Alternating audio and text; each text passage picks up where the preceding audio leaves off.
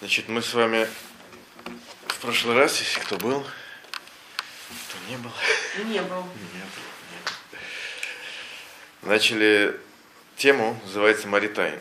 Маритайн такая очень интересная Аллаха, такой интересный закон, который запрещает человеку вводить людей в ложное и, так скажем, плохое впечатление по поводу самого себя. То есть, когда человек делает какое-то действие, которое может истолковано как нарушение какой-то какой, какой-то Аллахи. Ну, например, человек ест мясо э, с соевым молоком. Это абсолютно разрешено. Но люди со стороны, если не знают, что это соевое молоко, могут подумать, что человек ест мясо с молоком. Так вот, это называется маритайн. Ну, это как пример. На самом деле мы разобрали, что это можно, потому что сейчас индустрия э, таких вот заменителей мяса и молока очень э, развита, поэтому люди об этом, мы не боимся, что люди об этом подумают. Но как, как, как иллюстрация да, к, к этой теме, это можно сказать. Таких, те- э, таких э, примеров на самом деле много. Ну, например, то, что может быть актуально, то, что мы проходили, э, например, разбирался вопрос, можно ли входить э, в ресторан, в котором, э, соответственно, кухня не кошерная. Человек причем там не собирается кушать, естественно. Да? Человек просто, например, назначил там встречу. Э, Можно ли, соответственно, туда заходить или нет. Так вот, мы сказали, что в принципе нельзя, но есть исключения. Мы сказали, что так как это в принципе запрет мудрецов, это не запрет истории, то когда человек э, понесет финансовый ущерб, если он это не сделает, либо будет страдать, то это Аллаха отодвигается. То есть, например, если человек назначил, человеку назначили встречу, если туда не пойдет, у него, например, сорвется какая-нибудь сделка, да, то тогда туда идти можно. Потому что с одной стороны есть запрет мудрецов, с другой стороны есть финансовый ущерб. Мы говорим, что если есть финансовый ущерб, то мудрецы в таком случае не запрещали. Либо, например, человек очень голодный и страдает. И он хочет зайти в этот ресторан, купить, например, что-то э, что-то кошерное, что может быть там быть. Я не знаю, там овощи, там, или знаю, рыбу, или воду, все что угодно, Да, кофе и так далее. Так вот, так как человек, опять же, страдает, он голодный, э, то тогда тоже мудрецы, соответственно, не постановили в таком случае. Вот. Дальше мы сказали, что если э, у нас ресторан, типа кафе, например, в котором э, продаются э, 50 на 50, половина, скажем, кошерная, половина не кошерная, например, в кафе, где в основном кофе, которое, естественно, кошерное, вот. но, естественно, продаются и продукты, которые не кошерные, такие, э, такие ходить можно, в этом проблемы нет, мы не боимся, что человек подумает, а вдруг человек съест что-то запрещенное. Это то, что было в прошлый раз. Вот э, такие самые, скажем, актуальные, актуальные примеры. Пойдем дальше. Это не очень для нас актуальная тема, но в принципе интересная. Э, э, Рафмойши Файнштейн в в своей книге разбирает вопрос, ну его спросили, соответственно, его книга построена как ответ на письма, которые, э, которые ему отправлялись с логическими вопросами. Так вот, спросили такой вопрос. Значит, в Америке, значит, очень модно, сейчас, кстати говоря, здесь появляется тоже, что э, в каких-то торговых центрах снимают помещения под синагогу, да, и, соответственно, э, евреи туда ходят. Так вот, спросили такой вопрос, что э, в каком-то центре, соответственно, э, помещение с- э, с- э, сняла синагога, но не ортодоксальная, а реформистская. Да, то есть, э, понятно, что в си- в реформистской синагоге ходить, молиться, понятное дело, что нельзя. Вот. Э, Но вопрос такой, они были такие очень прогрессивные, и они сделали там отдельную комнату, э, и которую оборудовали как раз для, для ортодоксальных евреев. То есть она была полностью нормальная синагога. Вот, Скажем, пред- представим, скажем, как здесь был бы такой этот самый э, какой-то реформистский центр, в котором комнатка для, для, для нормальных, так скажем. Да? А? Для, для, ультра, для ультраортодоксов, да, для ультра. Ультра- Вопрос. Либо Вопрос. Ну, это понятно, поэтому я шучу. Вот. Вопрос, можно ли туда ходить? Понятно, человек хочет э, пойти в синагогу, молиться по-нормальному. Вопросов нет. Но этот, э, со стороны может показаться, что человек идет именно в реформистскую. Почему? Потому что само здание принадлежит именно реформистскому центру. Большинство людей, которые входят в это здание, входят к, к реформистам. И поэтому про, про человека, естественно, подумают, э, подумают плохо. Так вот, спросили Рабон Файнштейна, является ли это маритайн, и, то есть э, можно ли ходить человеку молиться именно в такую вот э, синагогу, в которой есть комнатка для ультраортодоксов. Вот. Так вот, он ответил, что нельзя. Что так как э, большинство людей, которые ходят в этот центр, они ходят э, именно в реформистский темпль, как говорят, как говорят в Америке, вот, то несмотря на то, что он э, туда ходит с хорошей целью, это является нарушением вот этого принципа маритайм. То есть э, человек заставит людей про себя думать, да, что он пошел именно... Более того, люди про него, не про него, а на себя могут подумать, что можно ходить молиться к реформистам. Есть люди несведущие, которые особой разницы не представляют. Поэтому а здесь есть проблема, и в принципе Мойша Фашин в таком случае э, молиться в, в таких вот э, синагогах запретил. А если ты приезжаешь в город, э, зачастую там есть только вот реформистская? Это придется молиться одному, нельзя молиться с реформистами. Mm-hmm. Почему? Потому что это, это в принципе подмена Тора. Как бы, mm-hmm. Они говорят, что это люди... А? Нет, проблема тут, тут хуже, чем мечеть. Мечеть, в принципе, никто не подумает, что ты пошел молиться с мусульманами. Да? Плюс к тому, что не молятся одновременно с мусульманами, имеется в виду в помещении. Да? Мусульмане, секунду, э, мусульмане, в чем тут э, как бы проблема, что мусульмане, они не водозорники, они не поклоняются водозора и верят, в принципе, во Всевышнего. С реформистами сложнее. У них философия немножко более, э, так скажем, извращенная, я входить в, не, а в нее не хочу. А у них разве не единый? А у них вообще вопрос, потому что э, верят ли они в Бога или все это просто как бы традиция, это сложный вопрос. Плюс к этому есть разные направления внутри реформизма. Есть, как вы знаете, консерваторы, есть реформисты, и с ними есть проблемы. Поэтому про еврея подумать, что он мусульманин, в принципе, э, вряд ли кто-то подумает. А про еврея подумать, что реформист, как раз подумает. Это раз. Во-вторых, естественно, мы не ходим в, в мечети молиться.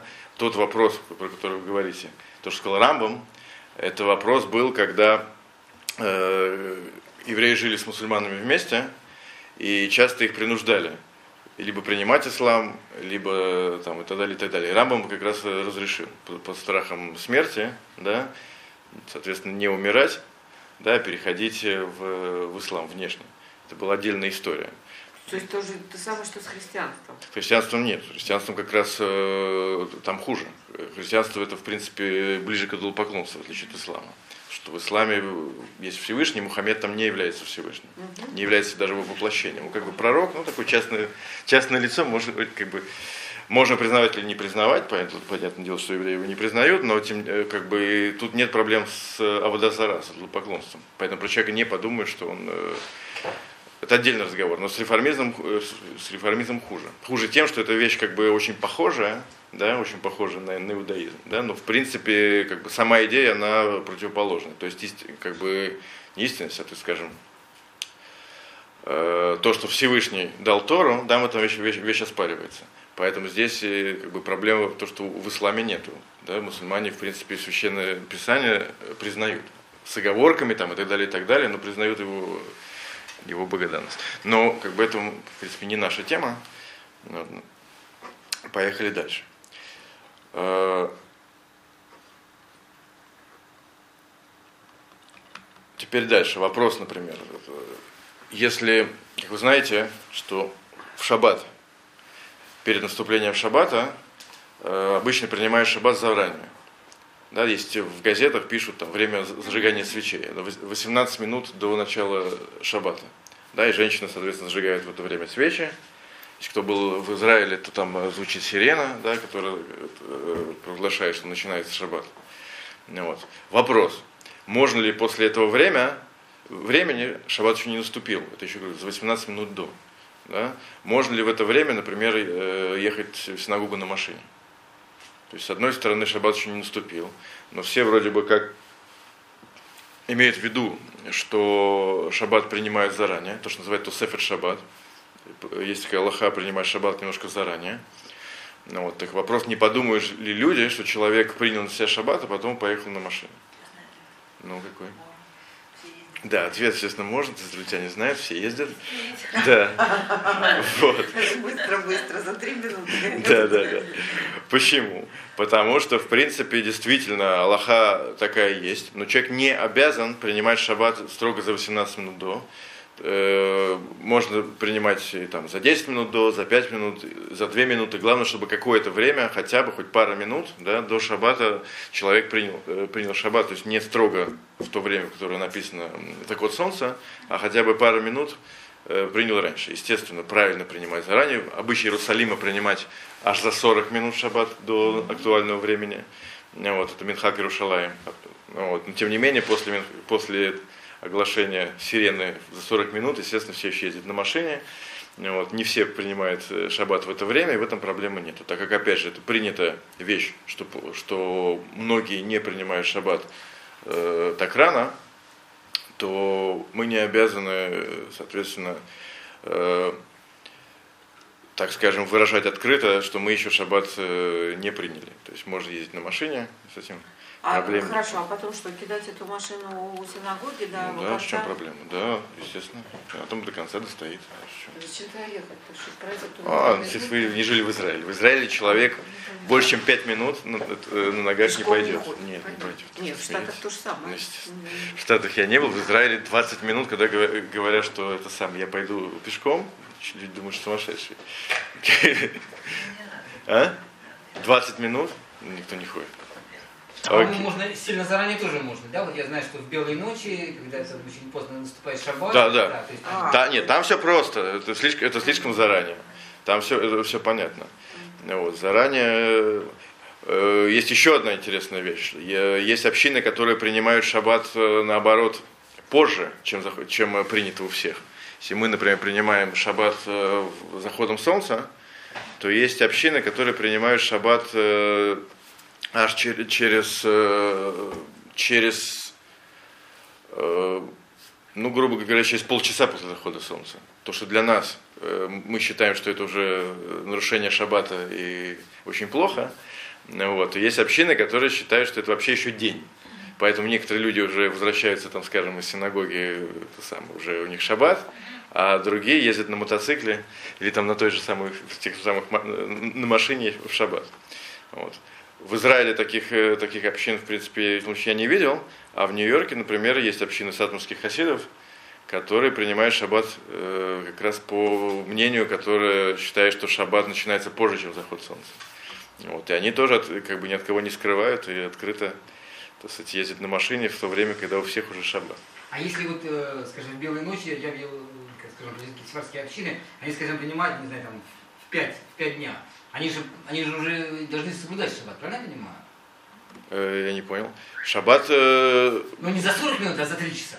Еще, ш, в шаббат можно самое раннее принимать со временем, которое называется плакминха. Я не хочу сейчас входить, ну, что это такое. Но, короче говоря, это еще день, но, это, но как бы это никого не обязывает. Человек имеет право принимать, человек может не принимать. Нет, если он принял, он уже... Нет, отказаться обратно нельзя. Нет, я понимаю, но он уже не должен ни на машине ездить. Не, не, не, не имеет права. Если человек принимает шаббат, то это обязывает как бы уже как бы поступать так, как будто бы сейчас шаббат. Тогда я запутался. Ну а почему вот эти 18 минут может делить тогда на машину? Потому что человек на себя не принял шаббат. А, еще не принял. Хотя, еще раз говорю, многие приняли, мы не боимся, что про человека подумают, что он принял и, и нарушает.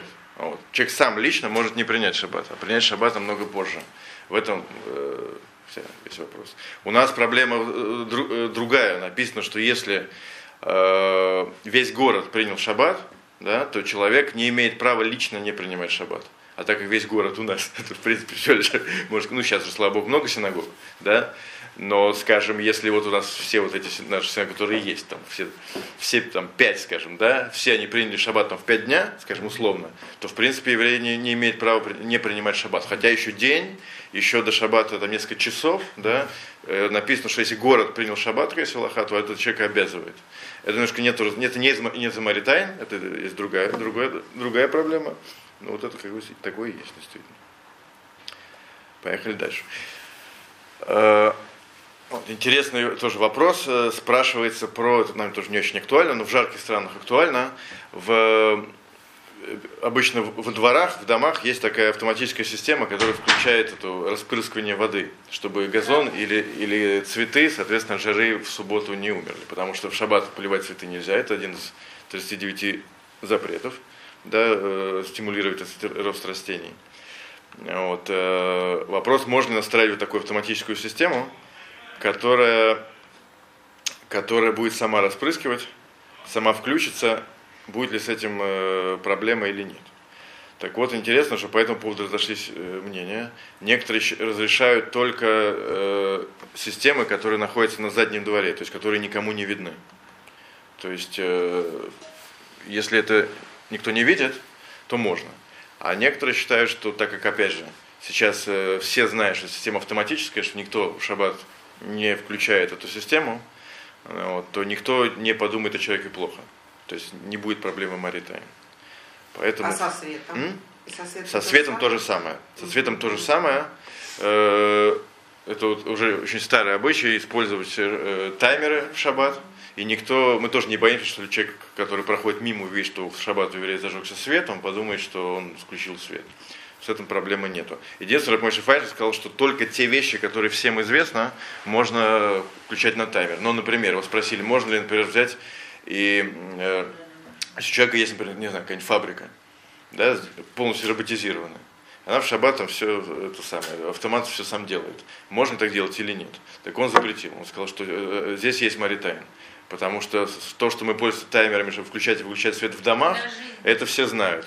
Но если сделать э, какую-то вещь, которую как бы никто не знает, что человек полностью автоматизирован, да, и про человека, соответственно, подумают, э, подумают плохо, вот, то так делать нельзя. Плюс он считает, что в этом есть проблема отдельная, как бы, если по, по буквы закона, может быть, проблем нет, но по духу как бы получается так, что у шаббат, то человек, нет, зарабатывает еще отдельный вопрос с зарабатыванием, что у человека как бы шаббат ничем не отличается от будней. Может действительно все сделать так автоматически, что все будет у него человек разогреваться и так далее, и так далее. То есть как бы у человека шаббат, но как бы он ничем не отличается. Поэтому Кларап Мойша, что самое, так, так делать нельзя. Нет, нет предприятия непрерывного цикла, принадлежащим евреям. Есть технологические предприятия, где невозможно Наверняка есть. Ну, там литейное производство и так далее. Ну, а почему нельзя остановить? Нельзя остановить принципиально. Я понимаю это самое. Это, это уже называется, то, что мы сказали, финансовый ущерб. Когда есть финансовый ущерб, то в некоторых случаях э, заповеди мудрецов да, можно, можно, э, можно обходить. Но есть другая проблема, это заработок в шаббат, это отдельная тема, которую мы еще не поднимали. Вот. Так, вот следующая как раз э, тема э, достаточно актуальна. Э, спрашивается вопрос, значит, э, в Йом-Кипур, да, или в Тишабав, 9 ава. Э, один из запретов – это носить кожаную обувь. Да? Э, так э, в наше время есть обувь, которая внешне ничем не отличается от кожаной. Есть кожзаменитель, который абсолютно похож на кожу. Формально запрета никакого нету потому что мудрецы запретили только кожаную обувь. Спрашивается, есть ли здесь маритайн.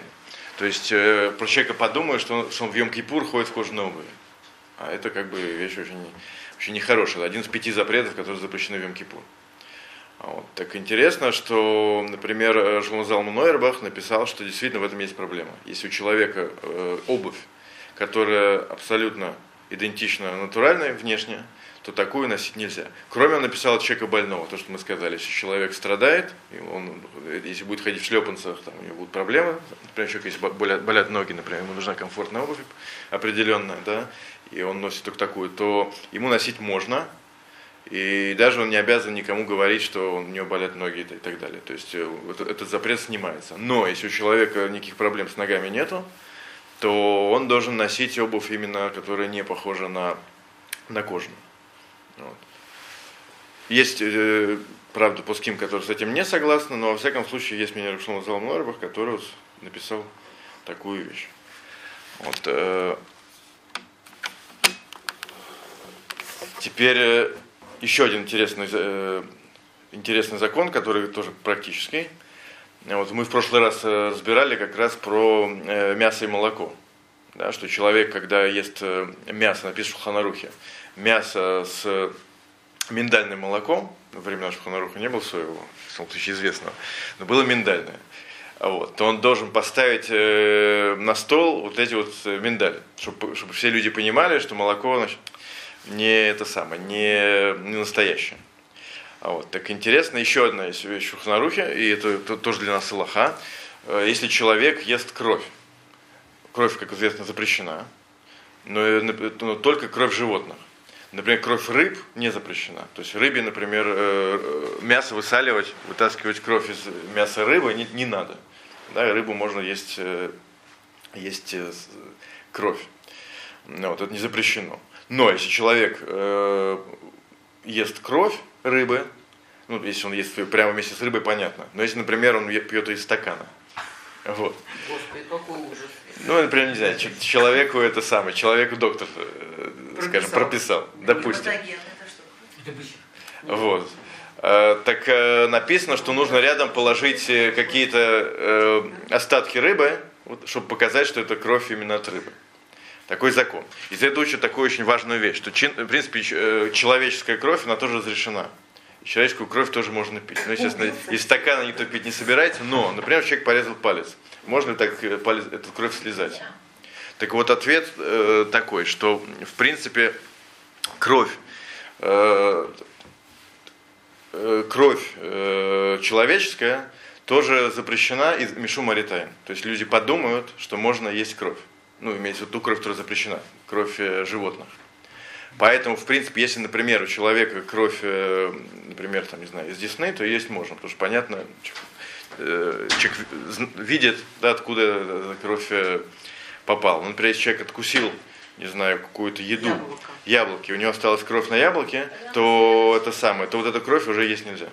Потому что человек со стороны подумает, что это кровь. Хотя это, опять же, очень далекое далекое опасение, но есть такое правило, что, что в Маритайн, в этом законе, что даже если человек, э, вокруг вообще нету э, наблюдателей, нету свидетелей, если это запрещено на публике, запрещено и так, как чтобы никто не видел. То есть э, этот запрет работает как бы во всех ситуациях. Вот. Поэтому даже в этом случае это, эта кровь запрещена. Поэтому, если у человека осталась кровь на, на еде, то кровь надо будет э, убрать, и есть ее нельзя. Единственное, что э, э, есть те, кто считает, что если видно, что кровь вышла из раны, например, с пальца, да, то ее можно слезать, потому что все видят, что это кровь не животного происхождения, она виден ее источник. Вот. Но в принципе человеческая кровь запрещена Мишум Маритайн. А так, кстати, по закону Торы проблем никаких нет. Можно, можно кушать человеческую кровь. А? Я, я не, не знаю. Я просто не знаю. Вот. Если это кровь животного, то в принципе она запрещена.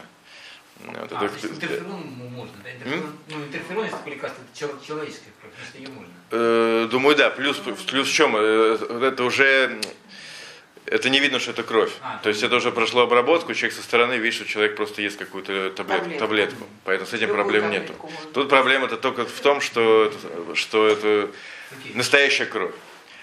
Теперь еще одна интересная вещь. Вот этим мы уже на самом деле закончим. Вот, э, например, э, одинокий мужчина или одинокая женщина э, уезжают из своего дома – можно ли сдать квартиру, ну, либо это самое, разрешить э, мужчине, соответственно, женщине, а женщине мужчине жить в этом доме. Вопрос, не подумают ли люди, да, что это самое, что они живут вместе. Да, кто-то, может быть, не знает, что он уехал. И опять же, проблем тут нет никаких, это, это, это сам хозяин уехал. Но опять же, может быть, здесь есть проблема с маритаем, то есть про человека продумывают плохо. Так вот, ответ э, что нет такой проблемы. Можно сдавать э, квартиры, и можно селиться, если человек э, сам там не живет, соответственно, мужчине, женщине, женщине, мужчине, и мы не боимся, что что-то э, подумает плохо. Вот, то есть, Почему? А? Почему? Потому что, в принципе, э, это принято сдавать квартиры, и мы не опасаемся, что человек э, А, ну, делает что-то нехорошее. То есть мы изначально не думаем про человека плохо. Только в тех ситуациях, где легко перепутать. Там, где общая практика э, друг, как бы разрешенная, да, то проблем с этим нет. Мы не боимся мини, как бы, скажем, минимума людей да, отдельных, которые могут э, что-то подумать. То есть мы, э, Маритайн, это э, проблема только если в большинстве случаев человек может ошибиться. В данном случае мы не боимся, что про, человека подумают плохо, потому что все сдают квартиры друг другу, и проблем с этим нет. Вот. Теперь вот как раз э, в прошлый раз э, спросили вообще в чем, так скажем, источник, да, в чем смысл вот этого запрета. Да? То есть, по идее, мы сами ничего плохого не делаем. Да? Почему мы должны думать про то, как про нас подумают со стороны. Вот так интересно, есть такая гмара э, Йома, которая говорит такую вещь, что человек э, всегда должен э, делать, поступать так, чтобы со стороны сказали, что э, как счастлив э, его папа, как счастлив его учитель, да, и что они, соответственно, родили и воспитали такого человека. То есть э, человек всегда должен делать такие вещи, чтобы про него подумали именно хорошо. В этом есть кидуш Ашем, то, что называется освящение имени Всевышнего. Да? То есть мы должны не то, что делать просто вещи по букве закона, да? но и как бы всячески отдаляться даже от, э, так скажем, э, возможности, да, чтобы о человеке подумали плохо. В этом есть как бы кидуш Ашем. То есть э, этим, естественно, о нас, а опосредованно о Всевышнем, да, думают, э, соответственно, хорошо. И в этом. И обратная сторона. Обратная сторона, что наоборот запрещены вещи э, Мишум Хилулишем. То есть там есть осквернение имя Всевышнего. То есть когда человек публично делает такие вещи, э, из-за которых про него, и не только про него, но и про, соответственно, всех евреев, да, э, соответственно, будут судить превратно. Это называется осквернение имя Всевышнего. И интересно, что Рамбам, когда э, в законах Чувы, в законах, э, как сказать, Чувы, перевести, раскаяния, да, он там классифицирует разные виды нарушений по степени тяжести то самое тяжелое нака- наказание, то есть самый тяжелый э, проступок, это как раз хилуляшам. Он там пишет, что есть э, грехи, которые искупаются сразу же, когда человек раскаялся, есть э, грехи, за которые следует наказание, либо физическое, либо э, духовное, да. Есть написано грехи, которые искупает, искупает только смерть. И единственный прецедент грехов, который искупает только смерть, это как раз хилуэшем. Не имеется смертная казнь. Имеется в виду, что пока человек живой, над ним висит вот это вот, э, так скажем, домоклов меч. То есть э, э, даже человек сделал чуву, раскаялся, даже если он прошел, так скажем, необходимые страдания, написано, пока человек не умер, э, э, как бы эта вещь над ним давлеет. Почему настолько суровая вещь э, хилулешем? То есть то, что чело- про человека, из-за этого человека да, плохо подумали о Всевышнем. И наоборот, наоборот написано такой принцип в Талмуде, что э, по наказанию можно судить э, о противоположной вещи. То есть если про какую-то вещь написано, есть э, суровое наказание, то если человек наоборот делает, так скажем, вещь противоположную, да, ну, например, за нарушение шаббата мы видим, что вещь плохая, соответственно, соблюдение шаббата в несколько раз написано, это дается больше, так скажем, награда, чем наказание. Есть такой принцип, что награда всегда превалирует над наказанием. Поэтому если, соответственно, хилуляшем, да, сквернениями Всевышнего, это вещь, так, э, так скажем, э, очень э, отрицательная, то наоборот кидуш Ашем, да, это вещь наоборот э, очень положительная. Поэтому, в принципе, у евреев принято всячески-всячески э, стараться выйти даже из то, что называется хшат, из-за подозрения, да, что про, э, что про человека подумают плохо. Ну, то, что я говорил в прошлый раз, например, когда раз сегодняшняя тема, человек зажигает, зажигает ханукальный светильник, да, так в свое время, когда зажиг, зажигали на улице, сейчас мы сжигаем внутри, да, но в принципе времена Талмуда евреи зажигали на улице для прохожих, чтобы прохожие люди видели, что горит ханукальный светильник, да, и вспоминали про чудо Хануки. Так вот, написано, что если у человека, например, есть дом э, с двумя выходами на разные стороны света, соответственно, если человек зажгет с одной стороны, то с другой, соответственно, не зажгет. И человек, который проходит по той стороне, про человека плохо подумает. Подумает, вот я прохожу мимо его двери, а у него ханукия не горит, хотя он зажег. Так вот написано в Шуханарухе, это Аллаха, что нужно зажигать в таком случае и там, и здесь. Один раз человек выполняет мецву, а второе, чтобы выйти из хшада, из подозрения. То есть настолько мы видим, мы педантично относимся к тому, как, как, как про нас подумают. Должны, так скажем. Тоже как бы вещи для нас очень тяжело понимаемые, но как бы законы пытают, как бы направлены на то, чтобы мы это попытались понять. И в квартире тоже? Нет, в квартире нет. В квартире, в квартире так понятно, что это самое. Проблема была в том, что раньше зажигали на улице. И тогда, если около чьей-то двери не, не горит светильник, а. думаешь, он вообще не зажигает. Хотя он зажег. Ну, человек может об этом не знать. На сегодня все.